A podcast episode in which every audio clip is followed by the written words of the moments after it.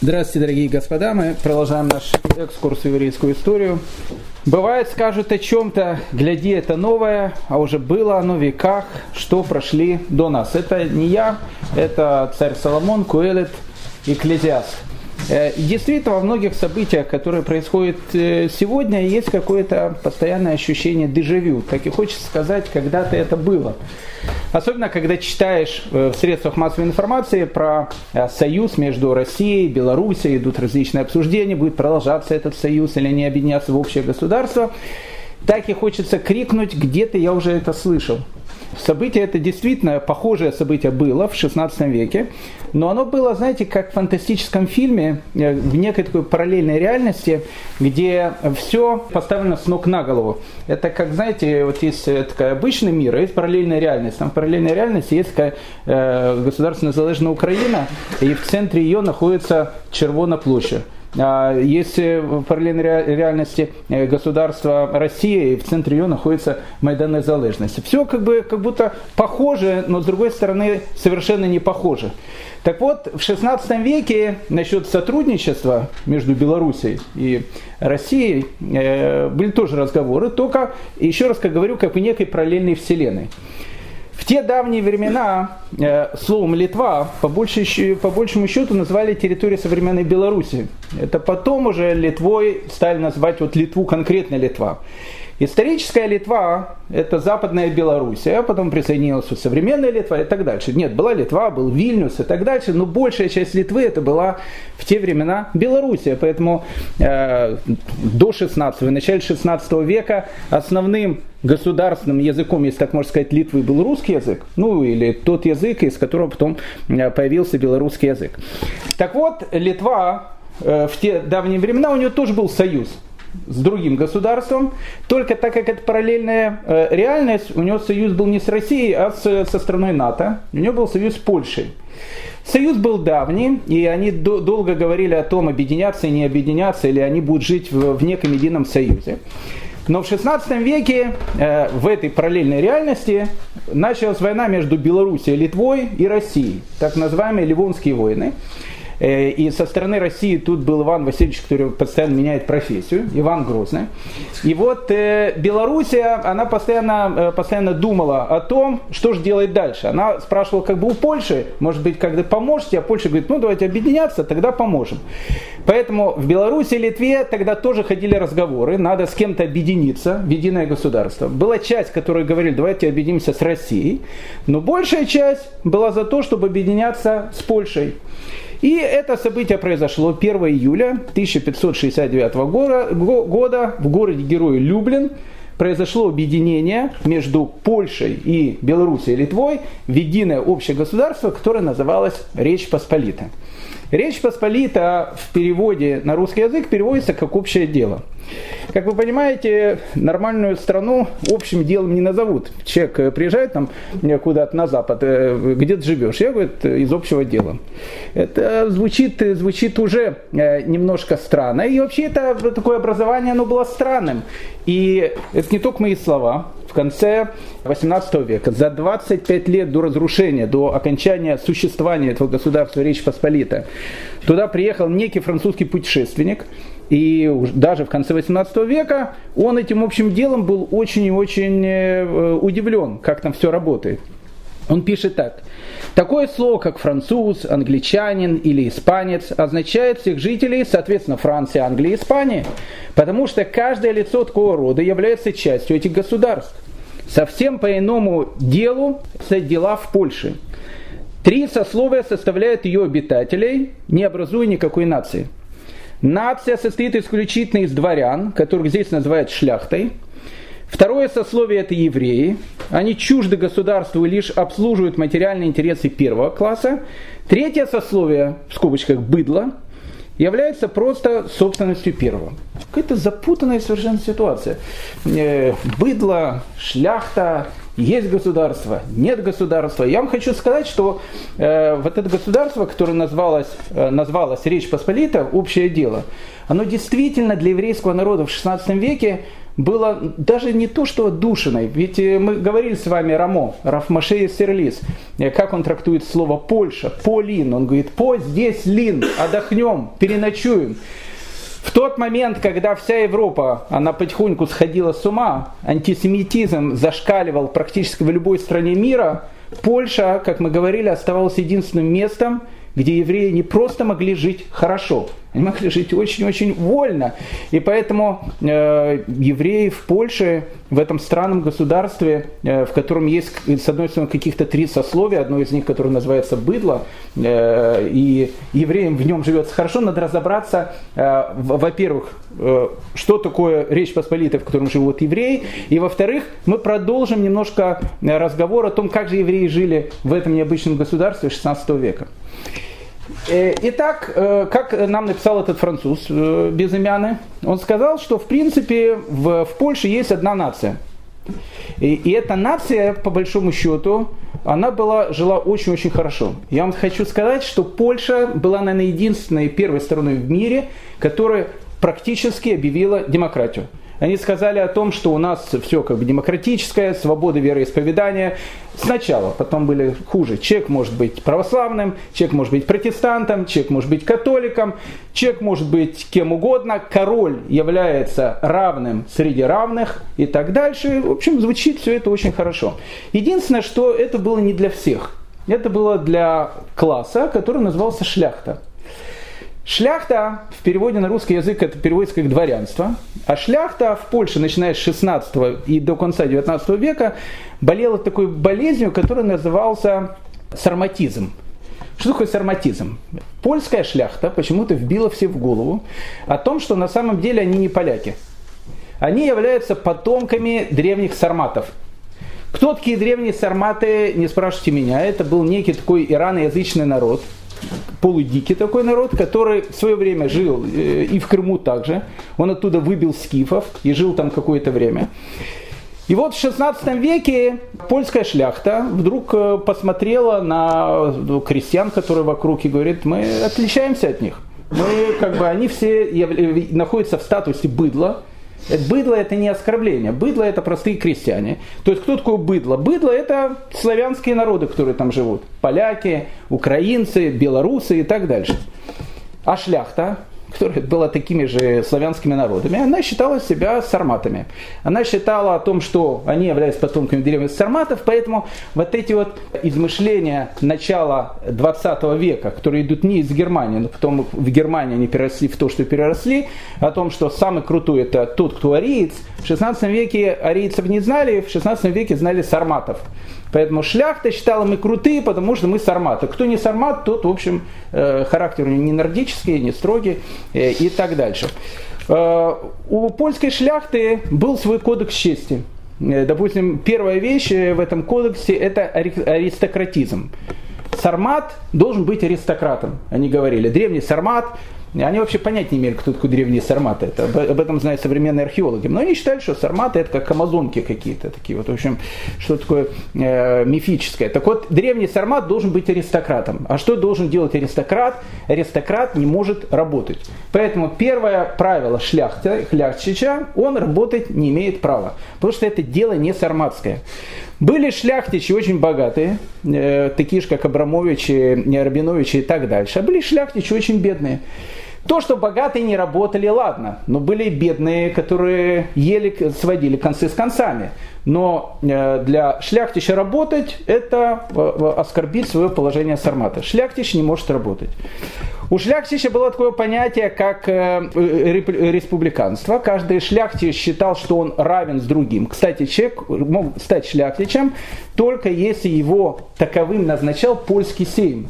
А шляхтичем мог стать кто угодно. Поляк, украинец, белорус и так дальше. Если польский сейм давал тебе звание шляхтича, ты, соответственно, становился сарматом и, в общем, начинал жить, как ты живешь. Поэтому в Польше, в Речи Посполитой, в государстве, которое называется «Общее дело», была действительно одна нация, которая там жила, и жила довольно, довольно демократически.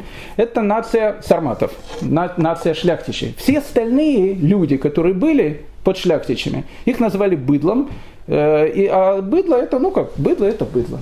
И поэтому, поэтому все это потом приведет к очень, очень страшным событиям 1648 года, восстания Богдана Хмельницкого, к которому мы через какое-то время с вами подойдем. Так вот, э, шляхтичи с одной стороны, быдло, обычное крестьянство с, с другой стороны, города, которые шляхтичам не принадлежат, там в основном живут немцы, они живут по Бранденбургскому, Мандебургскому праву, прошу прощения. Такие крупные города, как Люблин, Краков, Львов, Могилев, э, Вильнюс и так дальше. Все это вместе представляло собой эту странную и необычную страну, которая называлась общим делом или Речь Посполитой. Мы с вами говорили в прошлый э, раз о том, как проходила жизнь обычного человека, еврея в Польше 16 века. Мы проследили с вами жизнь некого придуманного там мальчика Рабиновича из города Каземежа, э, который был как бы пригорода, пригородом Кракова. Мы говорили, как он рождается, где он учится, когда он женится и так дальше. Буквально еще два-три слова о том, как евреи жили в Польше 16 века, потому что это будет очень-очень важно для нашего дальнейшего повествования. Итак, в государстве под названием «Общее дело» действительно все было странно. Э, первая странность, которая там была, э, у евреев там не было понятия гетто.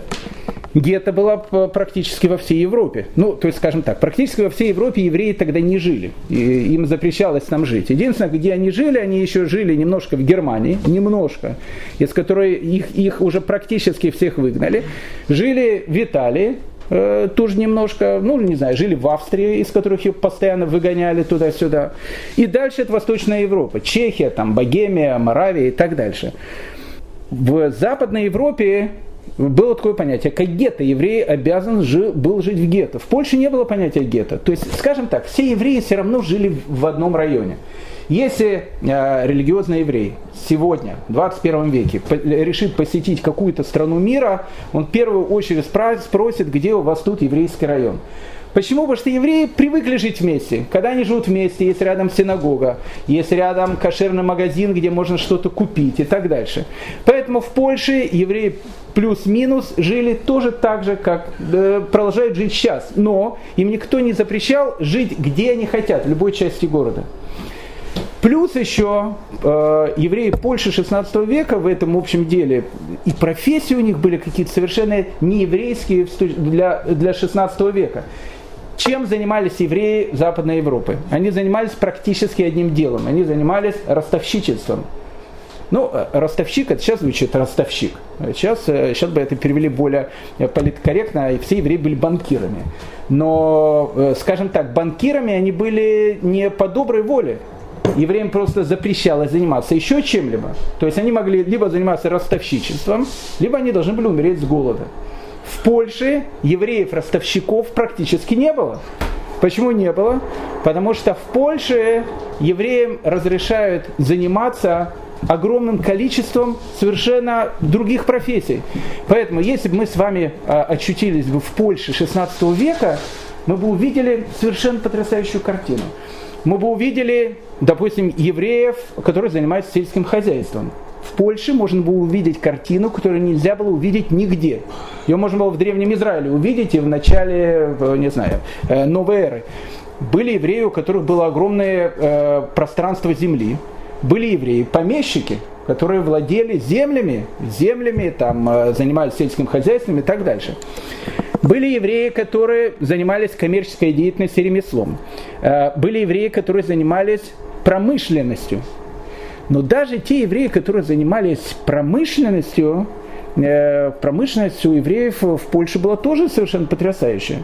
Во-первых, если мы с вами попали бы в Польшу э, в 16 век, мы увидели бы, что ну не основной, но очень популярный бизнес, который был у евреев, эксплуатация соляных копий. Это сейчас звучит слово соль, соль, там, э, дайте соли немножко там покушать. Э, а вот э, люди, которые посещают нашу общину, Дурви, которая находится в центре Москвы, знают, что недалеко от нас находится улица, которая называется Солянка. Солянка, как вы понимаете, происходит от слова, не, не от слова незалежно, а солянка происходит от слова соль. Почему улица Солянка называется Солянкой? Вам любой человек ответит, потому что там когда-то были склады с солью, и там когда-то происходил известный соляной московский бунт, в результате которого погибло огромное количество людей. Спрашивается вопрос, а чем соль была так важна в 16 веке? Да и не только в 16 веке соль была действительно очень важна. Чем она была важна? Дело в том, что в те времена не было такого понятия, как холодильник. А если нет такого понятия, как холодильник, у тебя есть корова рыжая одна, которую ты купил по квитанции. Если ты эту корову рыжую одну зарезал, то ее надо либо всю скушать, если это не зима, то есть зимой можешь положить, либо ты ее, в общем, как бы она испортится. А как сделать так, чтобы мясо не испортилось? И ее нужно солить. Отсюда появляется такое понятие, как солянина, когда обырали мясо и его просто засаливали. Поэтому в те времена, если у человека не было соли, это была крышка, потому что соль это был естественный консерватор. Это, это было, в принципе, холодильник той эпохи. Ну, плюс еще я не говорю уже о евреев, у которых соль э, занимает ну, очень важное такое положение, в, частности, с точки зрения кашрута. Невозможно мясо откашировать, если у тебя нет соли. Поэтому евреи в Польше занимались эксплуатацией соляных копий. Причем занимались этим в Европе они очень давно. Э, был такой арабский э, путешественник X века, которого звали Ибрагим Ибн Якуб. По-нашему его назвали Авраам Яковлевич. Так вот, Авраам Яковлевич посещая в свое время город Гала в Германии, э, и в X веке он его посещает, он говорит, что там добывают соль, и кто добывает соль? Соль добывают евреи.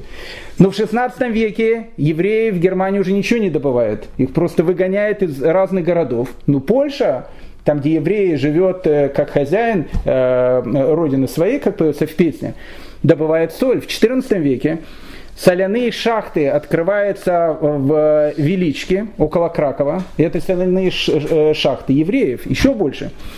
В 1452 году польский король Казимир Ягеллон доверил еврею по имени Натка соляные шахты в Драгобичах так и написано в лекции, по причине, э, в летописи, по причине его ловкости и мудрости, чтобы благодаря его способности и предприимчивости мы получали большой доход в нашу казну. Итак, в государстве под названием «Общее дело» евреи не ростовщики. Они занимаются промышленностью. Одно из вещей, которых они занимаются, соляной бизнес. Хороший бизнес. Вторая вещь, которым занимаются евреи, евреи занимаются горным делом не горным делом, а именно горным делом.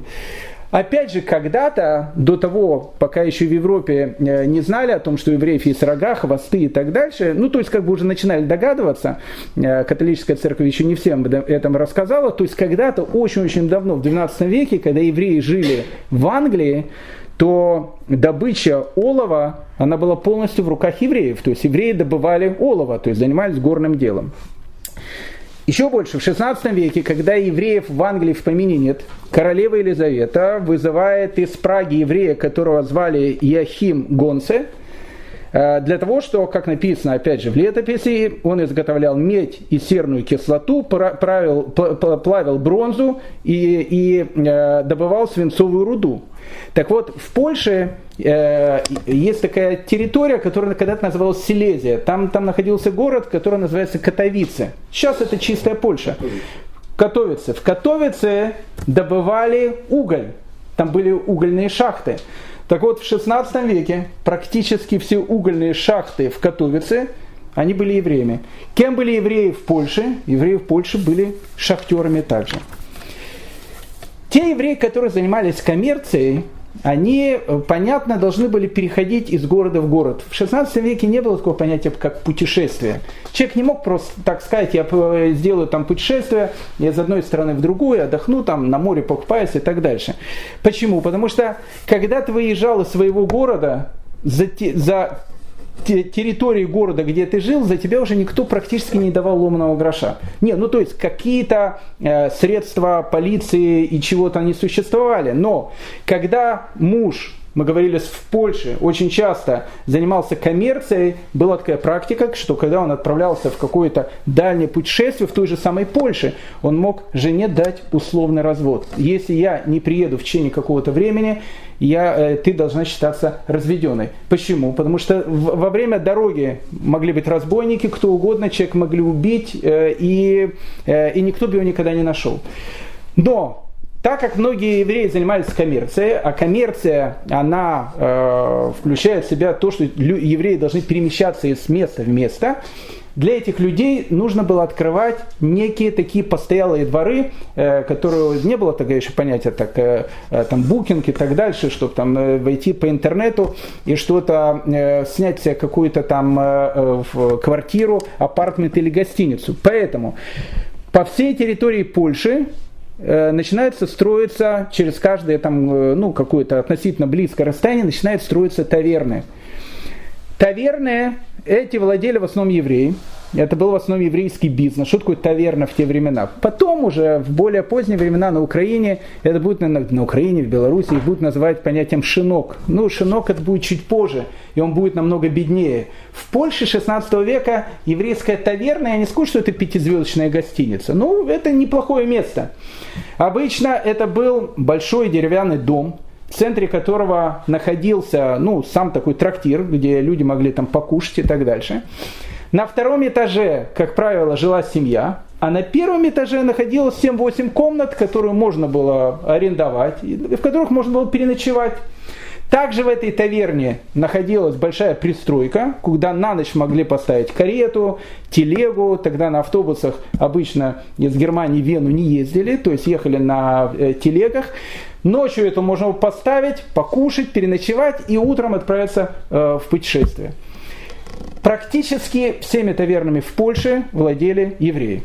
Очень часто в каждой таверне существовал специальный шкаф, в котором находилась кошерная посуда, потому что в тавернах кушали не только евреи, кушали совершенно все. Но когда приходил еврей, он открывал специальный шкаф, ему давали кошерную посуду, ему давали кошерную еду, где он мог покушать. Так вот, в тавернах э, давали не только покушать, но иногда давали э, то, что по-польски называлось словом водичка. Водичка. Э, по-польски слово водичка, э, оно переводится таким словом, как водка. Поэтому водичку начинают в Польше 16 века очень часто наливать. Идет длинный-длинный такой спор, разговор, кто является изобретателем водки. По большей части мнений родина водки – это Польша. Отсюда и слово. Водка, водичка и так дальше. Кто распространяет водку в Польше? Это тоже вопрос. Вообще виноделие у евреев с древнейших времен было одной из их основных профессий. Э, евреи изготавливали вино, вот мы знаем, один из самых известных э, еврейских производителей вина, это был Раша который жил в Провансе. Раши, он не только занимался тем, что он преподавал Тору и был величайшим раввином, он еще изготовлял вино. Но чем дальше евреи отдалялись на север, тем больше там, соответственно, виноградов не было. Евреи, допустим, в Германии, они занимались тем, что они изготовляли пиво. Но еще где-то в начале Средневековья евреи, которые посещали своих собратьев в Испании, переняли у арабов секрет дистилляции. И вот этот секрет дистилляции, когда берется обычная пшеница, и из пшеницы, в которой заливается обычная вода, и появляется из этой воды водичка в виде такого змея э, под названием водка, э, оно начало распространяться. Поэтому я не скажу, что евреи являются изобретателями водки. Но в 16 веке, когда она начинает быть очень-очень популярной, евреи были одними из тех, кто, в общем, как бы водку, э, по большому счету, распространял. Э, ну, если у нас есть трактир, если у нас есть пивоварня, если у нас есть перегонщики спиртного, они, конечно, являются естественными партнерами. Поэтому если у еврея есть таверна, он должен э, вести переговоры с евреем, который занимается изготовлением водки и так дальше. В 18 веке, в конце 18 века, э, э, статистика говорит, что 85% всех питейных заведений Польши, оно принадлежало евреям. Вот эта вот э, идея, когда евреи занимались трактиром, изготовлением э, там, спиртных напитков и так дальше, оно вошло и в еврейские фамилии. Э, но, допустим, есть такая фамилия, как Бреннер, очень известная. Что такое Бреннер? Бреннер переводится как дистиллятор. Человека фамилия. Самогонщик. Самогонщик. Бреннер – самогонщик. Есть фамилия Бромфман. Кто такой Бромфман? Бромфман – это человек водки. Есть фамилия, еще более такая крутая, Бронфен Бреннер, дистиллятор водки то есть э, самогонщик водки. Ну, есть еще фамилия, конечно, Винокур, Винокуров, э, есть такая фамилия, как Горелик, от, э, понятно, от слова э, не балет, а горилка. Поэтому э, даже по самим фамилиям евреев, которые, которые были, мы видим о том, что евреи занимались в Польше такими вот совершенно необычными с точки зрения евреев занятием, которое потом стало у них очень и очень популярным. Потом уже в начале 19 века, так как шинков было огромное количество, будет говорить вот Державин, который в гроб сходя благословил одного мальчика, которого звали потом Саша Пушкин. Так вот, э, в гроб сходя, э, перед тем, как благословить Сашу Пушкина, он э, написал страшно антисемитское такое, такое произведение, мы о нем будем говорить, в котором доказывал о том, что почему, говорит, у нас все пьют. Потому что, говорит, евреи всех спаивают. Правда, ему говорили о том, что странность заключается в том, что сами евреи это не пили.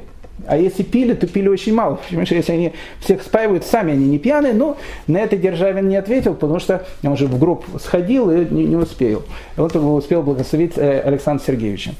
Э, поэтому э, евреи в Польше занимаются еще многим, многими такими профессиями, которые были очень необычны для евреев того времени. Допустим, евреи были стеклодувами. Они изготовляли стекло. Многие евреи в Польше были портными. Кстати, интересная вещь. До Первой мировой войны на территории Белоруссии и практически всей Польши всю крестьянскую одежду, как правило, шили евреи. Причем Интересно, портной, ну тогда еще в 16 веке только это начиналось, потом в 17, в 18, в начале 19 века это было распространенное. Но вот еврей портной, он переходит из деревни в деревню, в какой-то деревне он берет и шьет человеку одежду под заказ. А если нет одежды, что делает еврей? Обычно, когда он не занимался портным делом, он всегда с собой нес скрипочку. Если в 16 веке еще скрипочки, может, не несли, но начинает нести музыкальные инструменты. И в тот момент, когда у еврея нет чего шить, он может совершенно спокойно сыграть на свадьбе, э, может э, развеселить людей. Отсюда будет появляться этот образ, который потом будет у Шолома Алейхима, у Шагала и так дальше, некий такой образ еврея, скрипача на крыше. Это тоже э, начинается в Польше э, 16 века. Итак, мы видим о том, что в государстве, которое называется общее дело, в странном государстве, где э, основной нацией является шляхта, которая себя вообще поляками не считает, считает себя сарматами, всех остальных считает быдлом, э, евреям почему-то жилось очень и очень неплохо. Почему? Потому что они были и не шляхтой, и не быдлом, они находились посередине. А те, которые находились посередине, в 16 веке для Польши евреи были очень и очень выгодны для польской экономики. У евреев в Польше появляется э, ну, та вещь, которая потом будет ну, визитной карточкой э, восточноевропейских евреев вплоть до середины XIX э, века. У евреев в Польше появляется э, некий орган самоуправления, который будет называться Кагал и который будет называться ВАД.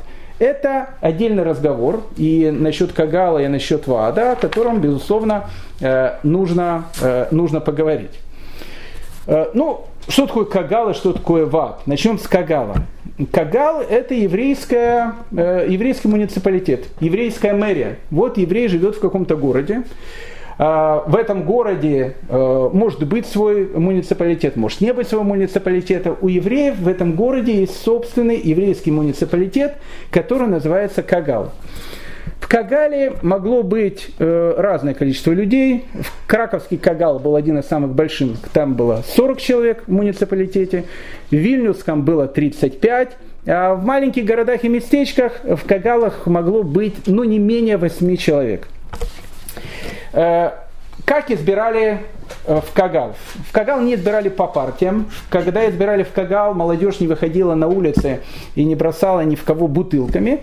То есть э, обычно в Кагал, в еврейский муниципалитет, новый Кагал избирали раз в году. Обычно это происходило на третий день Песаха или на третий день Сукота. Ее избирало пять выборщиков. Э, то есть, ну вот, считайте, есть у нас Кагал, в котором есть 40 человек. В конце года 40 человек из своих 40 человек выделяет пятерых.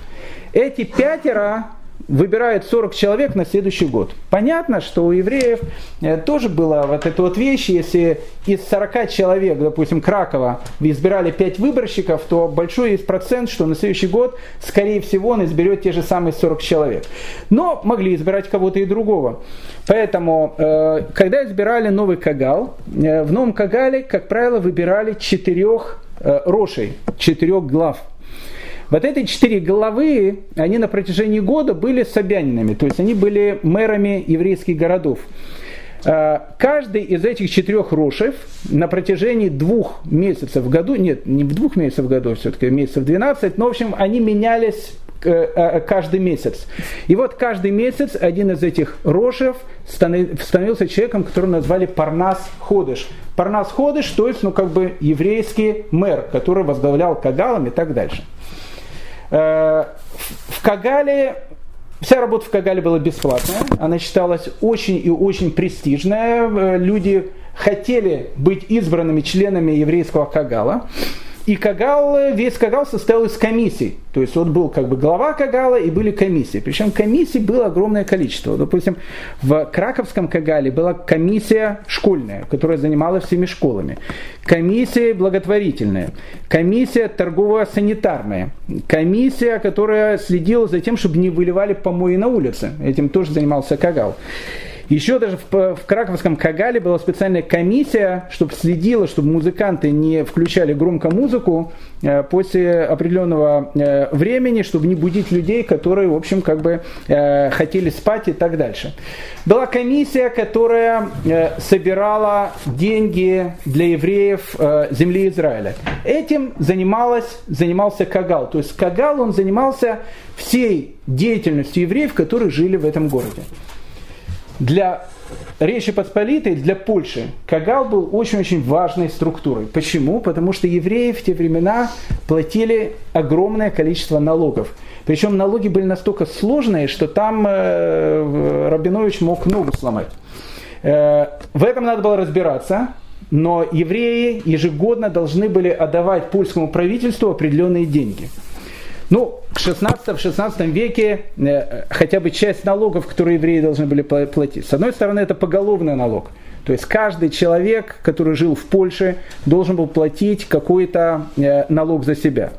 Коронационный налог. То есть в тот момент, когда избирали нового э, короля, евреи должны были платить коронационный налог. Налог на содержание королевского двора налог на право пользоваться синагогой и кладбищем, налог на любой бизнес.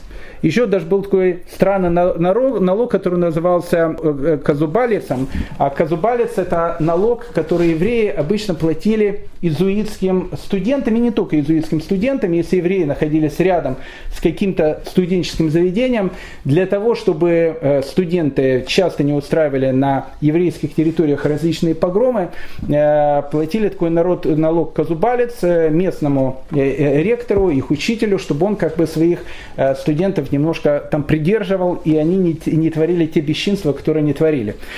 Поэтому Кагал занимался в первую очередь тем, что он должен был с города собрать определенный налог, который он должен был передать. Кагал – это еврейский муниципалитет – но в 16 веке, э, уже в начале 16 века, у евреев появляется э, свой еврейский парламент. То, чего не было нигде. Это могло появиться только в Польше. И этот еврейский парламент назывался ВАДом. Э, сначала ВАД входила и Литва, и Польша, потом они разъединились. Был специальный белорусско-литовский ВАД и был так называемый ВАД четырех земель, очень важная вещь, ВАД Арба Арцут. Э, он сыграл огромную-огромную потом роль во всей дальнейшей истории евреев Восточной Европы. Ну, обычно Кагал, э, обычно Ват, он собирался э, в ярмарочные дни, собирался раз в году, собирался в Люблине, потом, правда, он был в Ярославле тоже, но Люблин это было основное место, куда собирался Ват – в ад приходили депутаты всех кагалов, всех еврейских общин, которые были на территории Польши и Литвы. Они избирали их депутатов, они приезжали в Люблин, и в Люблине был еврейский парламент, э, в котором вот они как бы и э, заседали. Чем занимался э, ВАД, еврейский парламент? Ну, во-первых, он избирал человека, который был главой ВАДа, то есть он был в принципе на протяжении года еврейским президентом. В Люблине оставалась какая-то часть ВАДА, которая продолжала работать тоже весь год. Это был как бы общий такой еврейский парламент, который находился в Люблине. Первая вещь, которым занимался ВАД, он должен был заниматься очень важной вещью. Э, как правило, сначала у евреев собирали э, как бы деньги по городам, но потом уже э, для того, чтобы не было вот этой вещи, один город сдал столько-то, другой столько-то и так дальше, евреям, еврейскому ВАДу, еврейскому парламенту ежегодно говорили ту сумму, которую нужно собрать со всех евреев, которые живут в Речи Посполитой. Евреям назначали какую-то сумму, ну не знаю, там, допустим, там 20 тысяч злотых они должны отдать ежегодно в польскую казну. Как собрать эти 20 тысяч злотых? Есть города более богатые, допустим, там Жмеренко, там, я не знаю, там Бердичев, а есть города э, более бедные, в которых, там, э, в которых намного меньше денег, из которых намного меньше надо собрать. В Аду нужно было польскому правительству передать определенную общую сумму. Поэтому ВАД, э, как правило, избирал определенное количество людей. Это люди были, должны быть, быть очень такие честные, порядочные. Они были инспекторами, то есть они разъезжались по разным общинам, смотрели, сколько с каждой общины реально можно собрать денег, и каждой общине на заседании ВАДа говорили, вот ваш город должен собрать такую-то сумму, ваш город должен собрать такую-то сумму. Вся эта общая сумма потом привозилась в АДу, и ВАД это отдавал польскому правительству. Ваат выпускал огромное количество разных постановлений, и эти постановления нужно очень слушать. Вообще нужно читать э, переписку э, польского ВАДа, ВАДа четырех земель.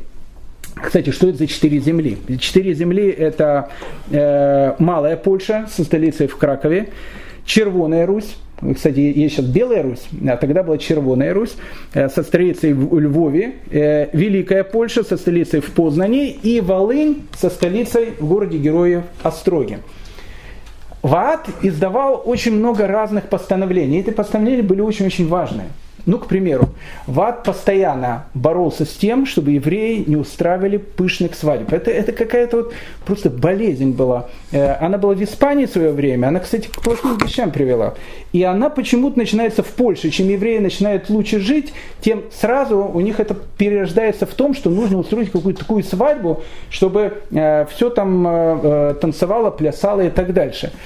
Все это очень хорошо, но, во-первых, там родители тратили огромные деньги на свадьбы, а во-вторых, соседи, которые в частности, в ча, э, очень часто были в статусе быдла, как мы говорили, смотря на то, как евреи веселятся, а евреи, кстати, могли быть не, не намного богаче тех же самых христиан, возникали, конечно, настроения, которые могли привести к чему-то плохому.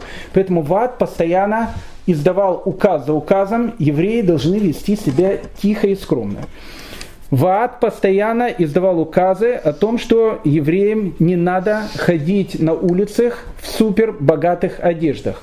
В частности, вот в 16 веке в Польше появилась такая вещь, что э, почему-то во всех шляпах э, ходили, надо было в шляпу жемчуг. Жемчуг тогда был страшно дорогим, э, страшно дорогой одеждой евреи во, всем, во всей Европе, во всем мире начали, носили отли, отличительные знаки. В Речь Посполитой еврей как хозяин там ходил, никаких отличительных знаков, ничего. И поэтому начинается уже зашкаливание, как написано в Танахе, и разжирел Ишурун. Когда Ишурун начинает разжиреть, это всегда очень плохо. И вот они начинали ходить в этих шляпах э, с жемчугом. Это вызывало всеобщую зависть. И Кагал тут же издает закон о том, что запрещается евреям, допустим, ходить в шляпах из жемчуга. Э, евреям запрещали ходить в шелковых и в бархатных э, платьях постоянно, для того, чтобы опять не вызывать ненависть тех людей, которые находятся вокруг них. И еще одно важное постановление ВАДА, которое очень часто люди не слушали. Ведь в э, шляхтич, у шляхтича, у него есть огромное количество территории. Ну, что такое шляхтич? Вот есть какой-то шляхтич, ну не знаю, там Паниковский какой-то.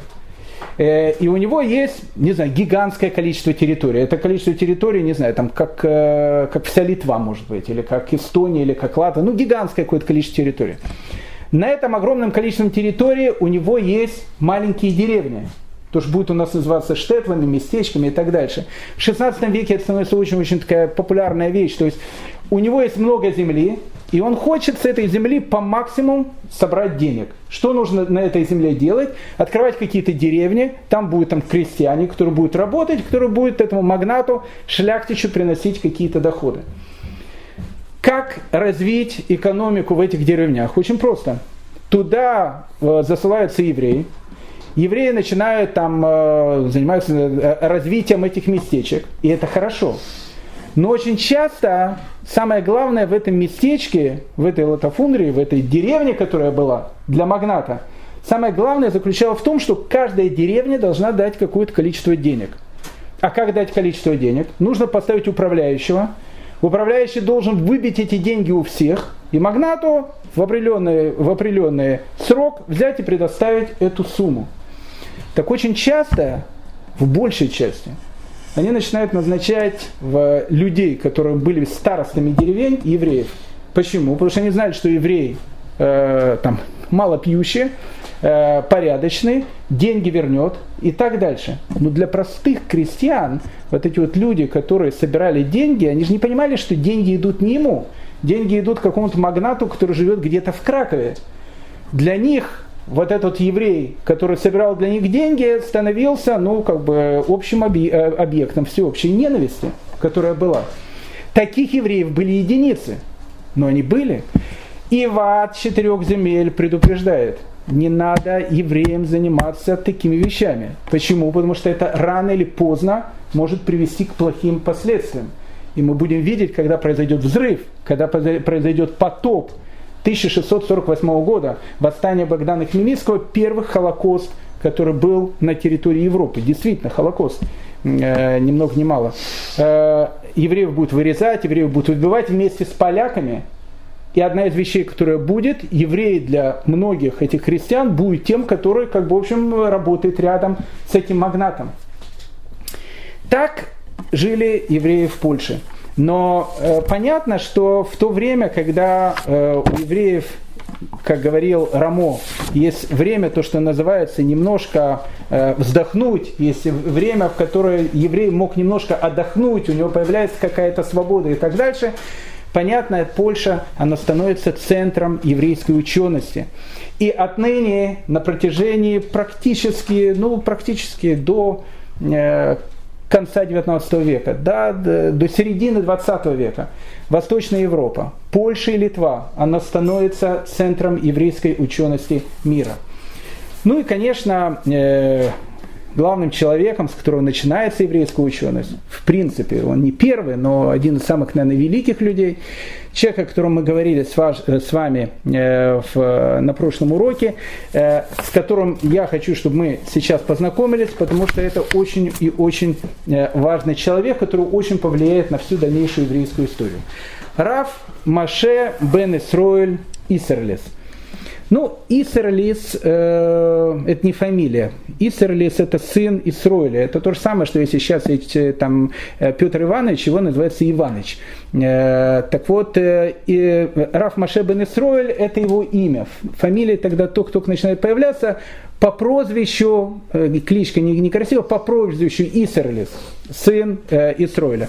Вообще у Раф Маше Исерлиса который входит в еврейскую историю под именем Рамо, была фамилия. Э, фамилия у него была очень известная, фамилия у него была Лурия, Лурье. Вообще Лурье это был очень известный Лури, очень известный род, очень известная фамилия, очень древняя фамилия. Э, у него было огромное количество разных родственников Лурье. Один, кстати, из родственников его отца по мужской линии, это был великий Аризаль, который жил в Цфате, о котором мы говорили, потому что Аризаль, если вы помните, зовут Раф Ицхак Лурия, что такое Лурия? Лурия. Ицхак Лурия. Ашкенази. Ашкенази это в смысле того, что он приехал э, из этих территорий. Мы говорили о том, что папа Аризаля был один из немногих людей, которые в те времена ехали из Речи Посполитой, тогда еще, может, не Речь Посполитой, а объединение Польши и Литвы, э, ехали в землю Израиля. Так вот, отец Аризаля он родился, скорее всего, в Бресте. И поэтому, когда он приехал там э, в Иерусалим, у него он сразу же получил кличку, прозвище Ашкенази, то есть тот, кто приехал с ашкеназских земель.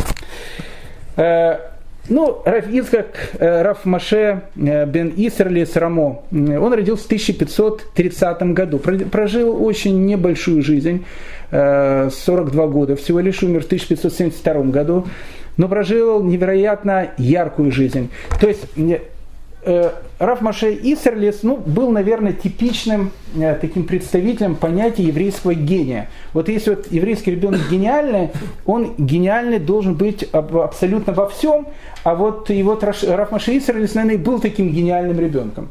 Э, когда он был, когда ему исполнилось там 10-12 лет его э, папа отправил, да, он родился не в бедной семье, он родился в очень богатой семье, Э, Рамо был всю жизнь действительно очень богатым человеком.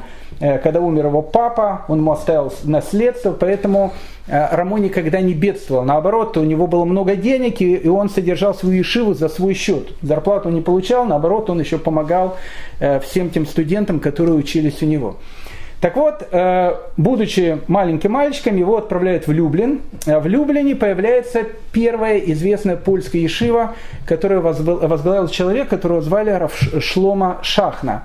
Равшлома Шахна э, является как бы основоположником людей, которые, которые основоположником еврейской учености. Рамо потом будет говорить, что все значительные знатоки Торы в Польше – это его ученики. Он учился в Люблине у Рав э, э, э, Шалома Шахны. Рав Шалом Шахна выдает за него замуж свою дочь. И когда ему становится 20 лет, он переезжает в Краков. Когда он приезжает в Краков, 20-летний пацан, его сразу же избирает в Краковский религиозный суд. Он сразу же становится даяном. Хочу, чтобы вы просто поняли. 1550 год. Парню 20 лет. В Италии, мы с вами говорили об этом, происходит первый спор, посвященный копирайту. Мы говорили с вами эту историю, когда два э, христианских типографа, э, один из которого звали Брагадин, второй, э, которого звали Марк Антон Юстиниан, они издают одну и ту же книжку. Мы говорили, что э, первый э, типограф, который звали Брагадин, он издал книгу э, Рамбама э, Мишна Тора с комментариями Марама из Падуи. Был такой известный человек, кстати, он был дальним родственником Рафмаши и Серлиса также. Так вот, Марам из Падуи пишет комментарий к этой книге, и они, Брагадин издает эту книгу с его комментариями. В те времена а это 1550 год, издание любой книги – это гигантский проект и огромные деньги, в которые, которые просто человек тратит на то, чтобы издать эту книгу. Поэтому издатель должен быть на миллион процентов уверен, что а, он откупит то, что он потратил, и б, что он еще получит какую-то прибыль. Второй венецианский э, э, издатель, которого звали Марк Антоний Стюнян, молодой такой повес, Д'Артаньян такой, э, который хотел легких денег. Он сказал, о, как хорошо, э, есть книга с комментариями, с комментариями Марама из Падуя. Он взял, напечатал точно такую же книгу, только на бумаге, которая была намного дешевле. Формат ее был чуть поменьше, и стоила она практически два раза дешевле. И тут на рынке появляются две книги.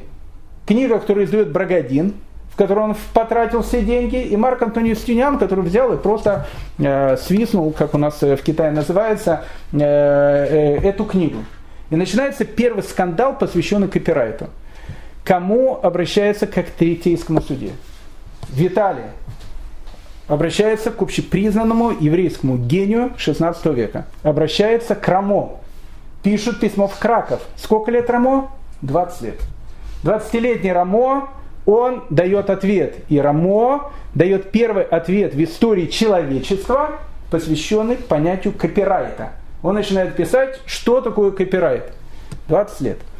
В 1553 году, когда Рамо было 23 года, его назначает главным раввином Праги, э, главным раввином Кракова. Ни много ни мало. 23-летний пацан. Главный раввин Кракова, центрального города, в принципе, еврейского мира. 16 века. Ну, трагическая судьба у него была, но это не только у него. Мы говорили, это э, характеристика того времени. Рафиосиф Каро теряет свою жену. Она была молодой девочкой. Э, три раза женился. И э, у Раф Маше Исерлиса он теряет свою жену, когда ей было 20 лет. Скорее всего, она умерла при родах, и это было очень частое событие в те времена. И Рамо это очень сильно переживает. 20-летняя жена. Рамо тогда было сколько? 24 года, 25 лет. Он тоже был пацан. И он переживает, э, переживает очень эти вещи, и он в честь нее, в честь своей жены, он строит синагогу. И в этой синагоге, он, которую он строит в честь своей жены, он занимается всю жизнь. Он всю жизнь в этой синагоге будет заниматься, преподавать Тору, учить Тору. В этой синагоге он сделает свою ишиву. В Кракове Э, один из центров э, еврейской такой достопримечательности, куда обязательно, ну не просто обязательно, каждый человек обязан просто прийти в синагогу Рамо. Она сохранилась. Сохранилась синагога Рамо и даже сохранилось то кресло, в котором Раф Маши Исерлис долгие свои годы он преподавал. Одна из самых, ну, наверное, таких заметных, замечательных вещей, которые происходят с Рамо, э, это его комментарий на Шильхана Рух Э, Раф, Маши, э, э, Раф Йосифа Каро, о котором буквально пару слов нужно сказать, потому что это очень-очень важно. Это повлияло, ну вообще повлияло на, на все еврейское законодательство и влияет э, на это до сегодняшнего дня. Мы с вами говорили, что тогда идея э, написать вот какие-то гениальные идеи, они всегда появля, приходят в голову людям в одну и ту же эпоху, которые могут жить в совершенно разных частях мира, но вдруг они начинают Э, писать один и тот же труд. И мы это видим, э, э, даже друг друга не зная, эти люди. Вот в Цфате Рафиосиф Кару пишет свой бессмертный комментарий на книгу Раф Якова Бенашера «Баля Турим». Основной, наверное, книга по еврейской Аллахе, по еврейскому законодательству, он пишет обширный комментарий, который называется «Бейт Ясеф». Бейт Ясеф, это, мы говорили об этом комментарии, это комментарий на все еврейское законодательство, по большому счету комментарий на еврейскую конституцию. Это очень сложный и совершенно гениальный труд, который он пишет. В то же самое время в Кракове э, Раф Маше Исерлис пишет точно такой же комментарий на точно такую же книгу. На книгу Баля Турим, которую он назовет э, названием Даркей Маше, то есть Пути Маше. И вдруг э, Раф э, Маши Исерлис узнает о том, что такая же книга, она уже была издана гениальным Рафисофом Каро э, в Кракове, э, в, э, в Венеции. И Раф Маши Исерлис говорит, что отлично, ну, как он издал тоже свою книгу, но его книга, понятно, она не имела такого же успеха, как книга Рафиосиф Каро. Но книга это очень сложная. Очень сложная. Взять какого-то человека и просто так, чтобы он по э, Бейт вывел какое-то э, судебное решение, а в частности эта книга предназначалась и для судей, и для людей, которые просто живут еврейской жизнью, просто открыть и посмотреть, что делать, как кухню вести, как шаббат соблюдать и так дальше. Было очень сложно, и поэтому в воздухе витала идея сделать некий такой дайджест из этой вот книги Бет Ясефа Рафьосиф Каро, сократить ее и сделать такую книжку, которая будет, ну, как бы в сокращенном варианте. И Рафьосиф Каро в тот момент, когда в Цфате начинается эпидемия чумы, он едет в какую-то деревню под Цфатом, и, находясь в этой деревушке, он пишет свой бессмертный комментарий, который назвал Шульханарух, о котором мы говорили. Шульханарух, в принципе, он издает для домохозяек, для домохозяев. Для людей, которые э, там путешествуют по дороге, вот э, почитать что-нибудь как э, такое легкое чтиво и так дальше. Это сейчас Шульханарух учат такие раввины для того, чтобы получить там раввинское звание. Тогда считалось, Рафиосиф Король считал, что ну, Шульхана Рух это так вот. Бейт Ясеф это вот книга Шульхана Рух для более простых людей. И в 1565 году в Венеции он издает Шульхана Рух. А, конечно, это издание Шульханаруха произвело огромное э, влияние на весь еврейский мир, и это издательство, э, эта книга, она попадает в руки Рамо, Раф Маше Исерлица в Краково. Раф Маше Исерлиц, увидев эту книгу, он понимает о том, что эта книга совершенно гениальная. Но в этой книге был один недостаток. Ну, то есть, как бы недостаток с точки зрения Рафмаши Висерлица, с точки зрения Рамо, с точки зрения шкинавского еврея. Как Рафьозев Каро писал свой знаменитый Шульханарух. Он сделал некое такое э, как бы голосование. Он взял трех великих еврейских законодателей. Э, это Риф, это Рамбам и это Руш.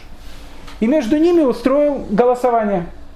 Когда каждый из них в каком-то вопросе был согласен, так он написал Шульхана Руки. Закон такой – если они по какому-то э, вопросу начинали спорить, он говорил, что тут голосование, там есть два и один.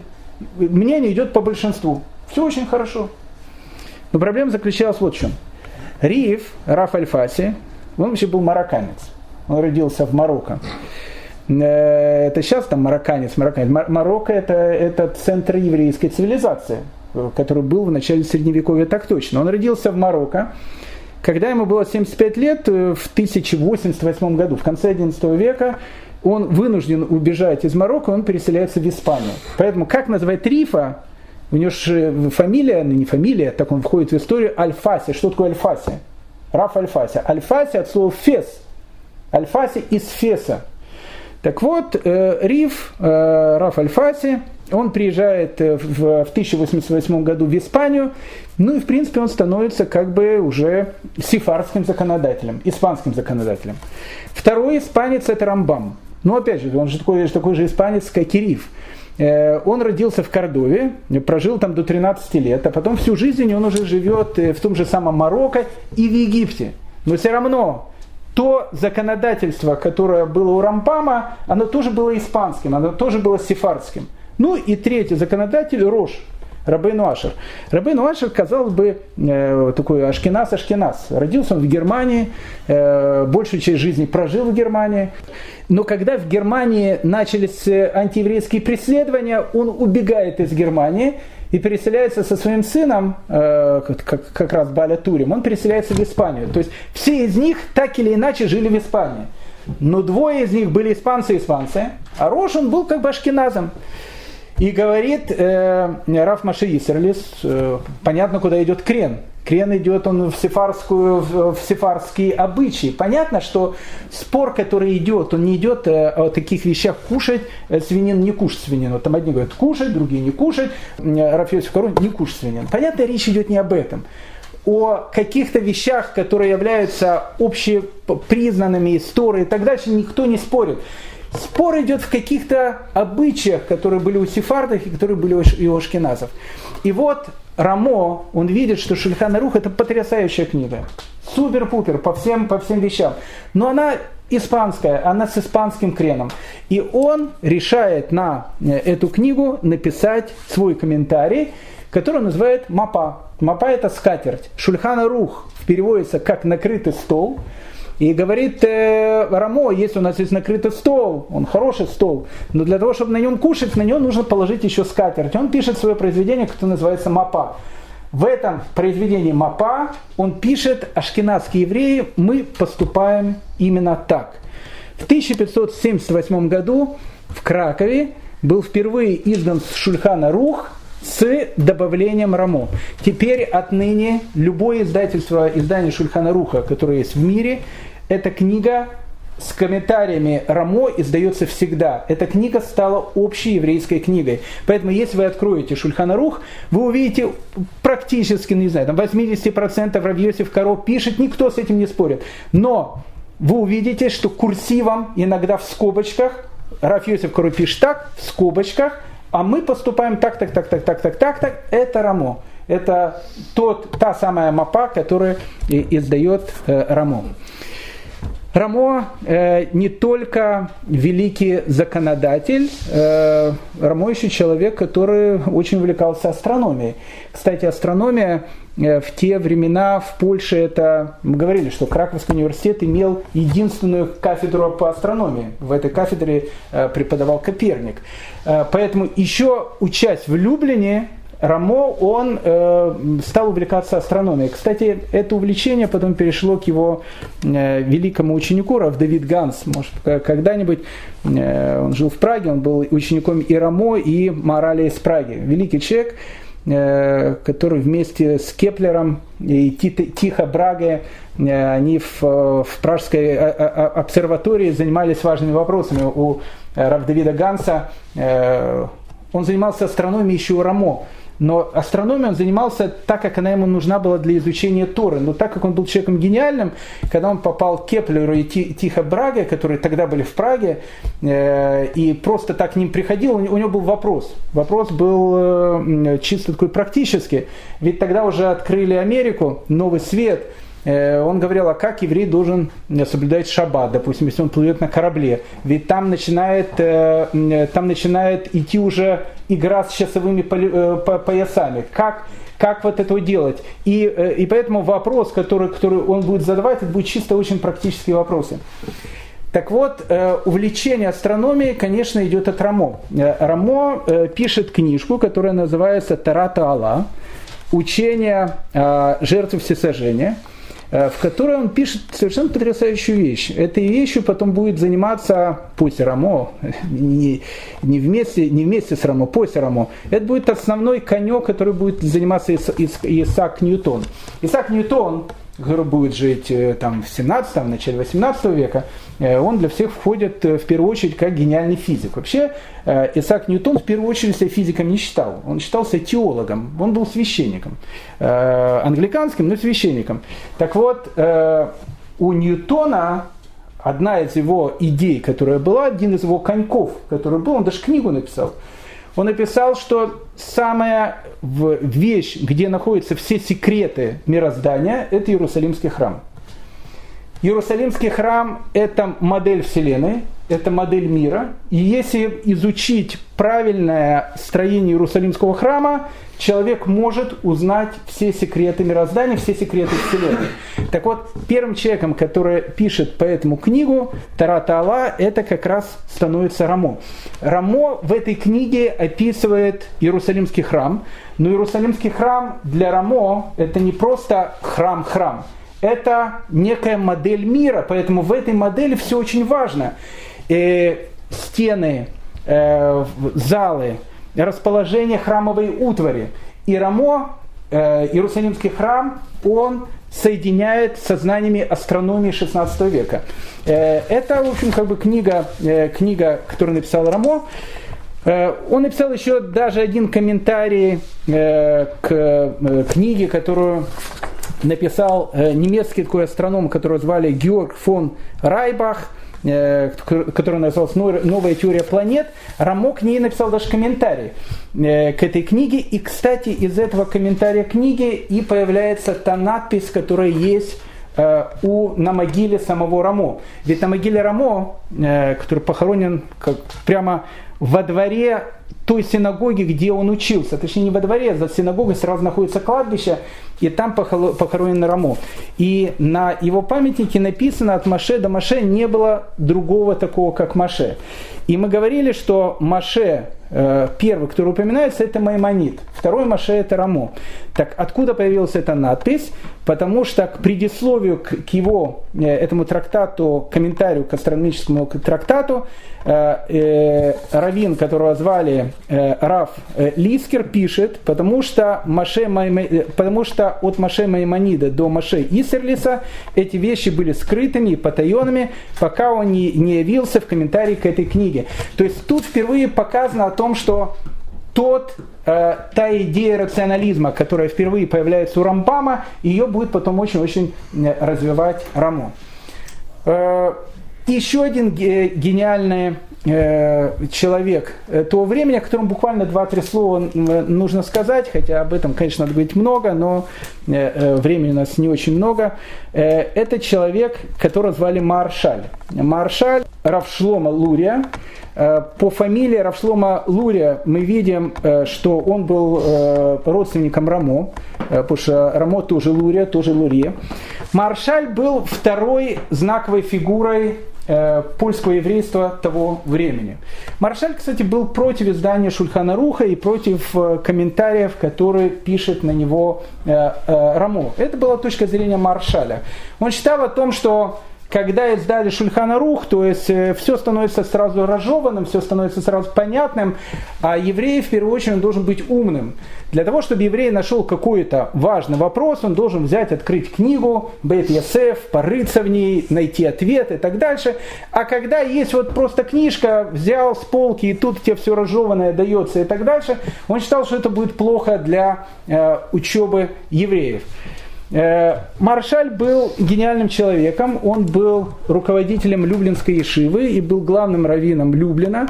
Он э, воспитал огромное количество разных, различных учеников, которые становятся раввинами 16 э, начала 17 века в Польше. С Маршалем есть интересная история, на которой мы, наверное, сегодня закончим наш рассказ о Польше середины 16 века. Рассказывает о том, что Маршаль, кстати, Маршаль, он учился у близкого ученика своего же родственника, Раф э, Исхака Лурия Ашкенази, у Аризаля. У Аризаля был его ученик, которого звали Исроль Сарук. Он приехал в Польшу, и он обучает э, Маршаля секретам лурианской кабалы, которую учили в Сфате. Это отдельный разговор. Однажды э, рассказывается там в книжке Шема Гдалим, э, что в Ешива Маршаля, она находилась на втором этаже. А на первом этаже жил обычный зеленщик, ну, человек, который продавал там овощи. Ну, овощной магазин у него такой был. Простой еврей, продавал там овощи, у него была там своя маленькая лавочка. Ну, все считали человеком, конечно, малознающим, не знающим, ну, зеленщик, что с него взять. А на втором этаже находится Ешива Великого Маршаля. И вот однажды ночью Маршаль э, изучает Тору, вдруг он слышит о том, что на первом этаже кто-то тоже что-то учит. Видно, э, учил громко, э, вошел как бы в раж, и он начал прислушиваться. Он спустился вниз, начал прислушиваться и смотрит, что этот простой зеленщик изучает какие-то вещи, связанные и с познанием тайной Торы, и с, и с устной Торы, и Талмуд, и Кабала, и так дальше – он изучает какие-то гениальные вещи настолько серьезно, что Маршаль видит, что под ним живет гений, который притворяется таким простым зеленщиком. И на следующее утро к нему подходит Маршаль и говорит ему там, здравствуйте, Рабинович. Он говорит, здравствуйте. Я, говорю, я знаю о том, что вы человек непростой. Он говорит, все, говорит, евреи непростые, все. «Э, я знаю, что вы знаете Тору. Он говорит, ну, ну конечно, как любой еврейский ребенок, Бет, я знаю. Как равин города, я вам приказываю, он говорит, сейчас э, не играть со мной в эти шутки, я слышал, как вы учили. И э, у вас есть большие знания, и я хочу, чтобы мы учились вместе с вами. И Зеленщику, который был таким Штирлицем, который хотел так всю жизнь не прожить, будучи гениальным раввином, всю жизнь оставаться для всех людей, которые вокруг него, простым зеленщиком. он начал учиться с великим маршалем. Поднимался к нему ночью на второй этаж, и они вместе учились. Э, Зеленчика этого звали Раф Авраам. Так вот, когда маршаль э, умирал, он э, написал такое как бы завещание, и он написал, что говорит, я прошу моих учеников, когда я умру, следующим главным раввином Праги назначить Зеленчика Рафа Авраама который, который является непростым человеком. И после смерти Мар- Маршаля Зеленчик Рафаврам становится главным раввином Люблина. Вот так вот в те времена жили в Польше. Э, я думаю, что на сегодня э, мы ненадолго оставим историю Польши. На следующем уроке, который будет через несколько недель, мы перенесемся в совершенно другую часть света. Мы вернемся в Польшу. Польша будет являться центром еврейской учености. Но у нас есть слушатели э, по всему миру, э, в частности, есть у нас очень уважаемый слушатель, который является грузинским евреем, который сказал мне, Равдаля, вот вы все там Польша, Германия, Европа и так дальше, а что в Грузии евреи не жили, а что горские евреи, они не жили, конечно, жили. Конечно, мы должны будем посмотреть несколько уроков мы посвятим жизни наших братьев, которые жили в Грузии, э, горские евреи и бухарские евреи э, до 16 века. После этого мы обратно вернемся в Польшу, ну и продолжим наше э, повествование. Поэтому всем большое спасибо, всего самого доброго, лучшего и хорошей хануки.